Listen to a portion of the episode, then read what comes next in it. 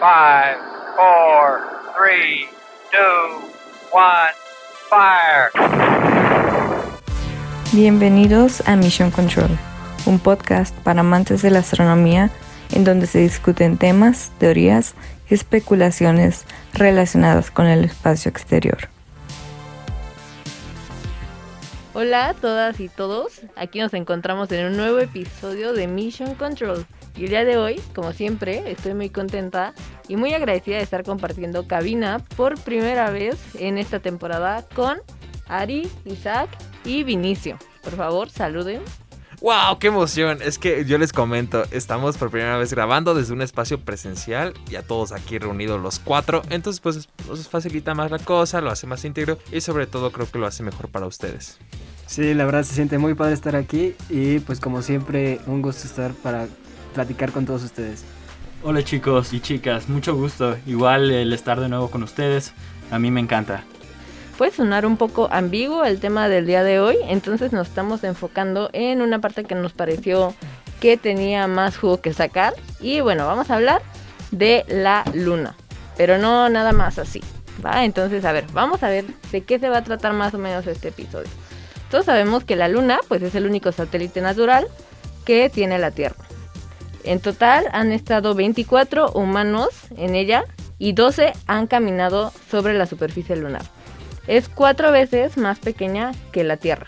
Y en teoría se supone que hace miles de millones de años un objeto aproximadamente del tamaño de Marte chocó en la Tierra. Y a raíz de esto una gran cantidad de material salió despedida al espacio. Ese material después de mucho, mucho tiempo, eh, digamos que formó un anillo alrededor del planeta y ya después se fueron juntando estas rocas hasta formar lo que hoy en día vemos como la luna. Pues la luna es muy importante ahora sí que en nuestra cultura, en la cultura global, y esto se debe a que, vaya, aunque tal vez es un poco subjetivo, es muy bella y creo que casi todos lo reconocemos. Tiene un conejo. Tiene un conejo.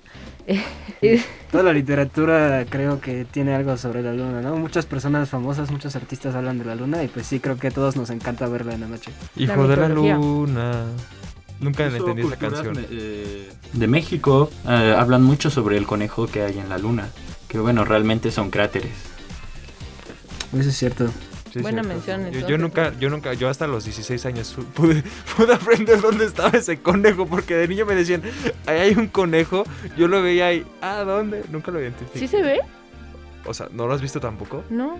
Ah, bueno, yo no soy el único. Pensé, pensé que era un decir. Sí, o sea, según yo sí se ve. Sí, o sea, se sí, se ve. ve. Sí se ve. Wow, gracias Constanza. Hoy me hiciste saber que no estoy tan mal.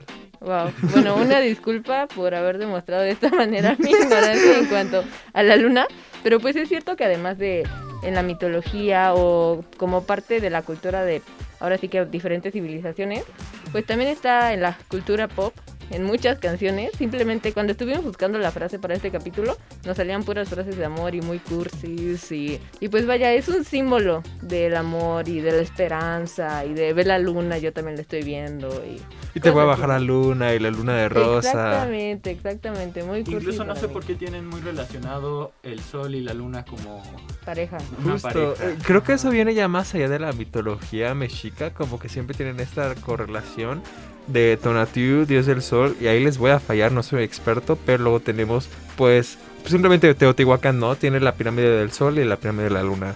Exactamente. La pareja heterosexual de la historia humana. No, Creo que para el siguiente 14 de febrero vamos a poder sacar un capítulo sobre esto. Se juega, ¿eh? Se juega. Y pues ahora sí que Ari nos va a decir esta primera hipótesis o este caso hipotético. Platícanos, mi Ari. Pues miren, yo soy un gran fan de las series de What If, ¿no? Marvel ya nos entregó su primer producto de series de What If. Y también, si no me equivoco, hay una serie de cómics o incluso fanfictions de What If de Star Wars, que es mi saga de películas favoritas. Entonces, luego cambiar pequeños aspectos puede ser totalmente increíble. Y el día de hoy, lo acaba de decir Cons, la luna es chica, tiene pues un cuarto del tamaño de la Tierra. Y ahorita supongamos que tenemos a un objeto, bueno, tiene una masa 318 veces mayor que la Tierra, por ejemplo, y es, el sate- bueno, es el planeta más grande del sistema solar, Júpiter. Aquel planeta que nos ha salvado infinitas ocasiones de incluso de que meteoritos o asteroides cagan en la Tierra. ustedes se levantaron, supongamos, hoy, un día normal, por la mañana, y se dan cuenta que de repente ya no hay luna y hay Júpiter. ¿Qué sucedería si esto pasa? Para empezar, sería preocupante porque vamos a voy a empezar a hablar de un poco de, de- de datos. Antes que nada sería hermoso, o sea, yo- aquí en la cabina les estaba mostrando una imagen de una ciudad con la luna y luego otra con Júpiter. Es como de, wow, luna, no eres tan brillante como parece ser. Entonces, pues, les digo, números, la luna tiene un, por ejemplo, diámetro de 1737, o sea, está chiquita. Y Júpiter, les digo, es extraordinariamente grande. Y pues si ya nos podemos hablar de términos, por ejemplo, pues nosotros no seríamos, o sea, Júpiter no sería nuestra luna, nosotros seríamos su satélite, simplemente por varios centros. Entonces de ahí, golpe duro. Y después tenemos varios pequeños, pues, golpes, porque si bien se vería bonito, tiene bastantes consecuencias. Para empezar, la gravedad que tiene Júpiter causaría que la, una cara de la Tierra siempre vería Júpiter y la otra vería el espacio exterior. Para empezar, esa es una. Entonces, un lado está bien y el otro lado está mal. Y también por la gravedad, el lado que justamente está viendo a Júpiter, o no recuerdo qué lado específicamente, pero un lado de la Tierra empezaría a colapsar gravitacionalmente.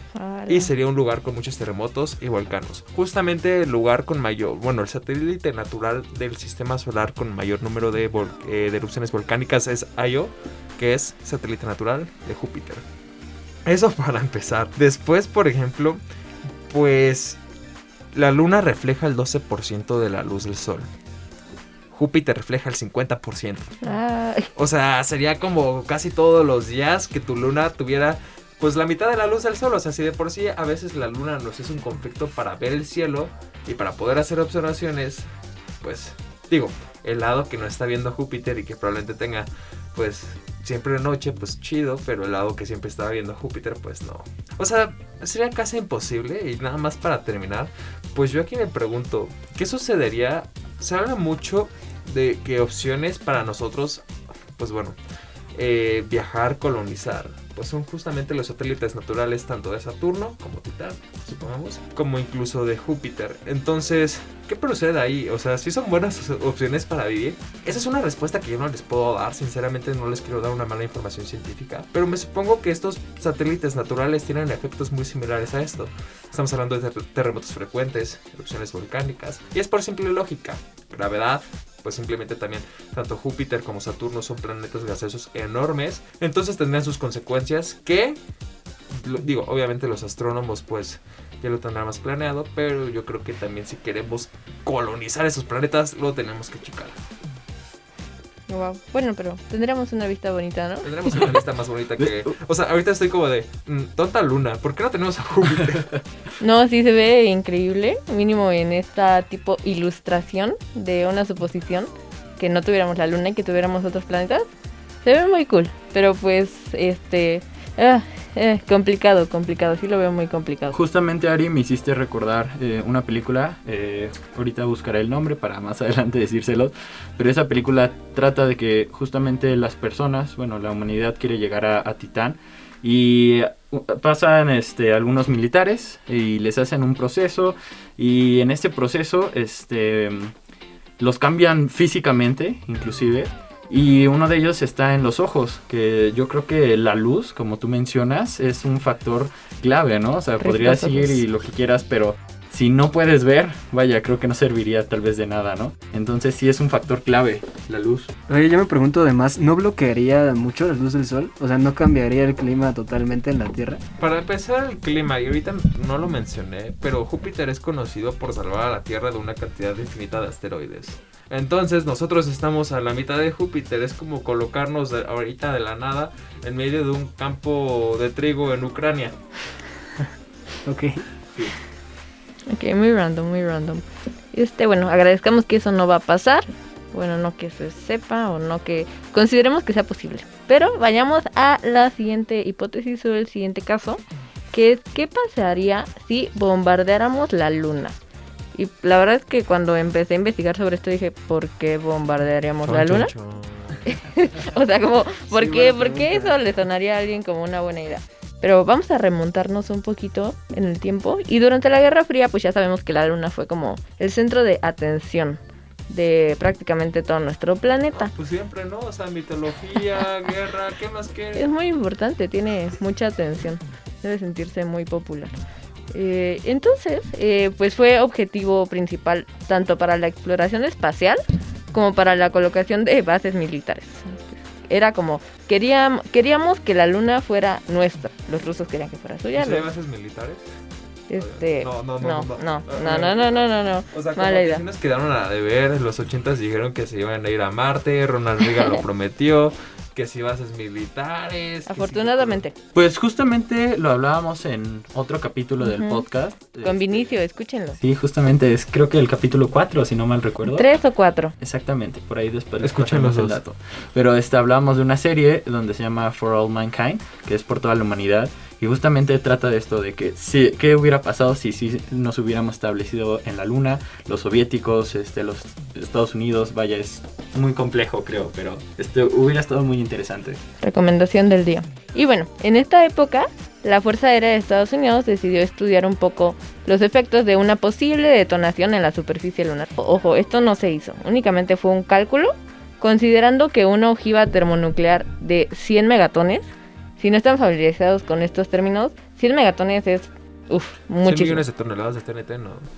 Exactamente. Aprox. Aprox.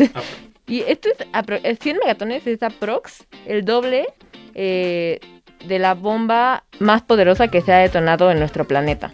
Entonces, eso es bastante. Pero bueno, ya consideramos que tenemos esta ojiva y este, ya, apretamos el gatillo, no sé cómo se dice en este caso, pero dejamos ir la bomba, la activamos. Durante los primeros milisegundos, ni siquiera segundos, dentro del arma hay explosivos que van a lanzar una onda de choque al núcleo metálico que tiene la bomba. Este núcleo es radiactivo. Y se va a empezar a comprimir y va a empezar la fisión nuclear. ¿Qué es la fisión? Lo contrario de fusión, ¿ok? Este, se va a crear un plasma que va a estar a 100 millones de grados. O sea, imagínense ustedes esa, esa temperatura. Que inclusive por un breve, breve momento, dentro de esta arma es- estaríamos encontrando uno de los lugares más calientes en el universo completo. Después se va a iniciar la segunda fase, en la que los núcleos atómicos se van a fundir 10 milisegundos después. Ojo, ni siquiera ha pasado un segundo. La bomba se va a disolver y ya digamos que explota. O es cuando el mundo exterior, o ahora sí, el universo se va a dar cuenta de lo que está pasando. Porque antes todo sucede de manera interna. Hay una diferencia con las bombas que se detonan en la Tierra. Porque pues allá no hay una atmósfera. Entonces, lo que va a pasar es que se va a liberar como un fogonazo de rayos X y de fotones térmicos, o sea, calor. Y va a salir en todas las direcciones. En la Tierra, pues, ¿qué pasaría? Ese calor quemaría, carbonizaría todo en un radio de mínimo 50 kilómetros. Pero en la Luna no tenemos una atmósfera, no tenemos aire rico en oxígeno, entonces esto no va a pasar. También porque obviamente no hay cosas que quemar, pero eso es otra cosa. Tal vez en un futuro las haya. ¿Cómo que no tiene queso? La luna era de queso. Eh, ok, entonces digamos que el queso se va a derretir. Gracias. Es una... El conejo era de queso, creo. ¿El conejo era de queso? Sí, eso decían, porque pues como el conejo estaba en la luna y aparte decían que la luna era de queso. Tanto el que no entiende. Nunca escuché que la luna fuera de queso. ¿Tú sí, Isaac? Sí. No, yo nunca. o- No, yo, o sea, yo, yo lo digo de broma. No, no, no, no. Nunca en mi vida había escuchado de eso. chiquito, según yo, incluso en, Hijo de la eh, en, luna. en algunos este, caricaturas decían que la luna era de queso. Ah, caray. Justamente Sí. creo que es por, bueno, yo pensaría que sería por los cráteres que se ven esos Ajá, hoyitos sí, sí, sí. y tal vez como el Pero queso. entonces debería ser un poquito más amarilla, ¿no? Porque ese queso, no sé qué tipo de queso es, el que A tiene como mejor es hoyitos, quesillo el que parece Bob ¿no? Esponja. Es Es que amarillito. Se llama. A lo mejor es que. Pero bueno, digamos que este calor nos va a tirar a la tierra queso fundido. Nos va a llover queso fundido. ¿No? Estaría cool. O sea, no, ok. Mal chiste. Continuemos. El punto es que la luna tiene metales que son polvo. Espera, Porque, con- ya me- ya- ya- o sea, ya me causaste una pregunta. ¿Y qué pasaría si la luna estuviera hecha de queso? ¿Qué pasaría? Ok, vamos a, vamos a dejar situaciones hipotéticas no tan científicas para otro episodio ya. Para poder satisfacer un poco la curiosidad de Ari. Gracias. Pero bueno, el punto es que la luna se va a calentar muchísimo, los rayos X van a vaporizar una delgada nube de roca de la superficie lunar, van a pasar un montón de cosas ahí con los elementos que podemos encontrar en la luna. Y si pudiera haber algún astronauta a menos de 50 kilómetros, pues igual que en la Tierra, se va a freír. O sea, ya, rip. Ahora, la diferencia otra vez es que en la Tierra, la atmósfera que tenemos se defiende, digamos, de esta burbuja de plasma de la explosión. Y va a detener la expansión de la bomba, es decir, va a intentar que no se extienda. Esto no es muy bueno porque ocasiona tipo un choque, una onda de choque. El aire que se comprime alrededor de la explosión va a viajar más rápido que la velocidad del sonido y pues va a ser mortal. En la luna como no hay onda de choque, no hay nada que detenga esta expa- expansión de la explosión. Entonces esta se va a seguir extendiendo, extendiendo, ni siquiera va a hacer ruido.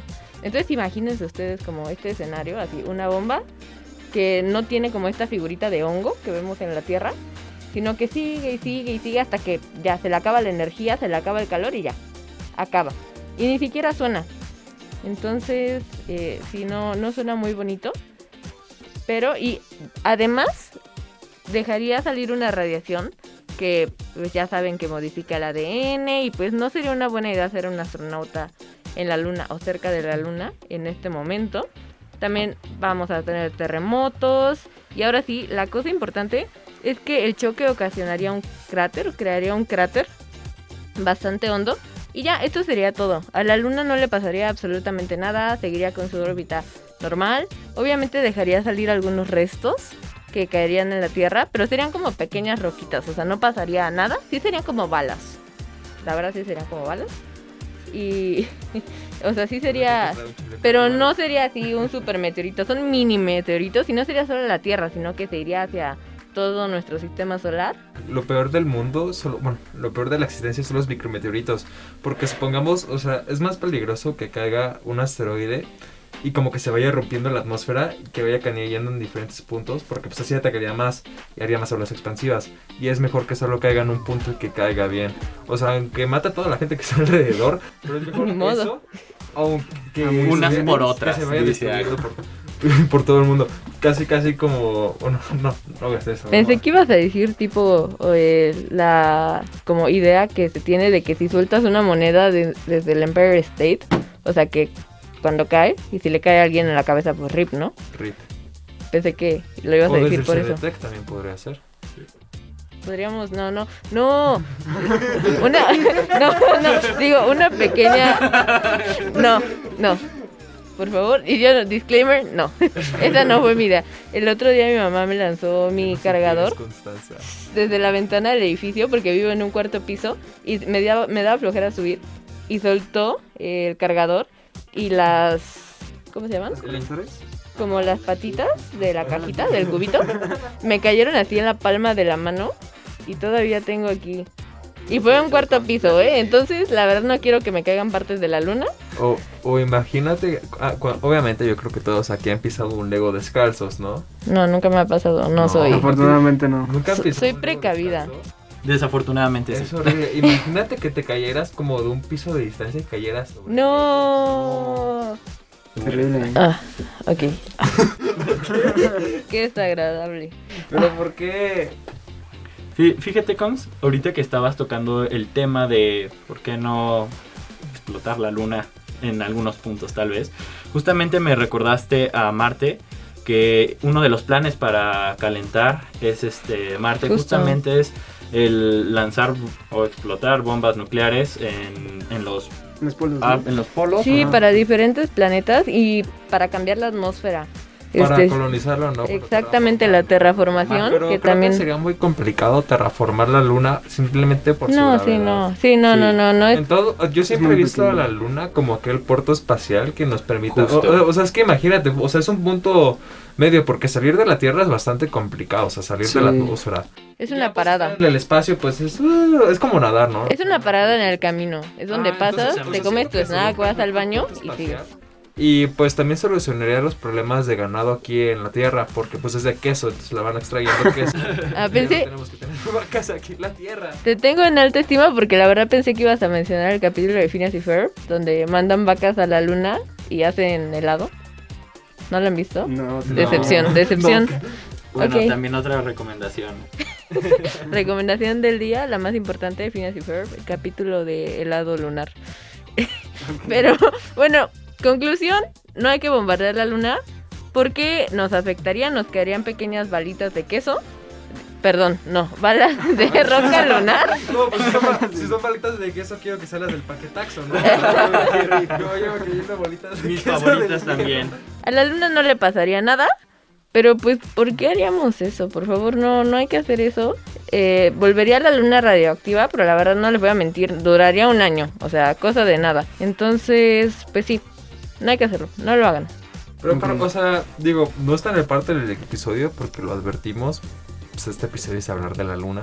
Pero ya sería diferente si hablamos de, pues, bombardear a Marte. Ahí sí sería Sí. interesante, Sí. imagínate. Derrite sus polos, esperas a que el agua suba, que el oxígeno se vaya generando. No, bueno, es que es- tenemos un pequeño problema de que Marte no tiene campo magnético. Cocinamos marcianos. Sí. Sí. Cocinamos marciano. Pero, a ver, pregunta rápida. O sea, es que hay un gran factor. Bueno, hay una gran pregunta. No sé si han escuchado aquel momento de Carl Sagan donde dice que vivir en Venus podría ser más factible que vivir en Marte, pero no en Venus, Venus, sino en las nubes de Venus. Como en Ciudad de las Nubes de Star Wars, en- como. Bespin. Ajá, como Bespin. Entonces- Deja de mencionar Star Wars, por favor. Un capítulo sin mencionar Star Wars. Perdón. Entonces, es que esto es astronomía y Y Star Es- Wars. y es una space opera. Entonces, bueno, a ver, pregunta rápida. O sea, ¿ustedes creen? Además, Venus está más cerca y Venus es tres cuartos del tamaño de la Tierra. Marte es como un, como un medio. Entonces, sí, o sea, sí, según yo sí. Tiene sus ventajas Venus, pero la O sea, verdad- obviamente fracciones de, de quinto de primaria, pero, o sea, aproximaciones. pero yo sí, o sea, yo la verdad pensaría primero en colonizar, bueno, en vivir en Venus a través de un sistema de nubes, ahí vemos cómo. Porque el sí terraformar Marte es algo que... ¿Cuántas bombas nucleares, ojivas y meteoritos tendremos que bombardearla? O sea, si de por sí es costoso y poco favorable para el medio ambiente sacar muchos cohetes de la Tierra, pues imagínense, o sea, sacar de la nada 10.000 ojivas nucleares para que esperemos en unos 60 años. Y si sale mal, y si sí hay vida marciana, y si nunca la estudiamos, Quiero desmentir sería. ah, lo de Ari. Estoy aquí buscando. El planeta más cercano a la Tierra es Mercurio. Ya lo comprobaron en ¿Mercurio? 2019. Mercurio. ¿qué? No sé, aquí dice. No, pero Mercurio, es el planeta. cercano. Mercurio, es Venus. Mercurio es el Venus. planeta más cercano de todos. No me No preguntes. sé si Debe alguna ser por la elipse, ajá, o Algo. Ahora en que- alguna elipse es probable. Sí. ¿Qué cosas? Porque también, o sea, suponemos que, pues vimos de Martian, o sea, cada cuatro años es cuando se, se coinciden las elipses tanto de la Tierra como de Marte. Entonces, pues también depende de en qué momento consideremos, pero pues como tal, si lo Qué hablamos extraño. de lógica, digo, a lo mejor estamos aquí cometiendo sus astrónomos de preferencia un error, pero, este, pues Mercurio, Venus, Tierra, Marte. y consecutivamente. Ok, los invito a investigar un poquito, no confíen ciegamente en nuestra palabra. Este, estamos cerca de terminar, tristemente, nos emocionamos un poco aquí en la cabina, nos sentimos muy profesionales y tenemos nuestra frase del día que tristemente ya no la voy a decir yo, ya fui regañada, entonces Isaac, es tu momento. Pero no te Excelente. bueno, es- dice así: Don't tell me the sky is the limit when there are footprints on the moon. De Paul Brandt. Wow. Poético. Me encantó. Y bueno, vamos a traducirla, vamos a traducirla. Este, no me digas que el cielo es el límite cuando hay huellas. ¿Huellas? A ver, ¿Se vas a traduce ver como la- huellas? La misma frase, pero en japonés. Huellas en alemán. alena- en- en Nos alemán. Ah, sagen Sie, ah, sagen Sie mir nicht, das, ya, no, basta, no, no me voy a exponer. Multicultural haciendo presencia. No, no, yo era Viku, Ah, vícula. arriba Viku. Y bueno, muchísimas gracias por escucharnos. Nos escuchamos o nos escuchan ustedes la próxima semana. Cuídense muchísimo y un gusto estar aquí de nuevo con ustedes. Hasta pronto. Bye. Hasta pronto. Bye. Esto fue Mission Control. Escucha en exclusiva por frecuencias en y plataformas digitales. Síguenos en Instagram y Facebook como arroba mlcontrolpodcast. Hasta la próxima.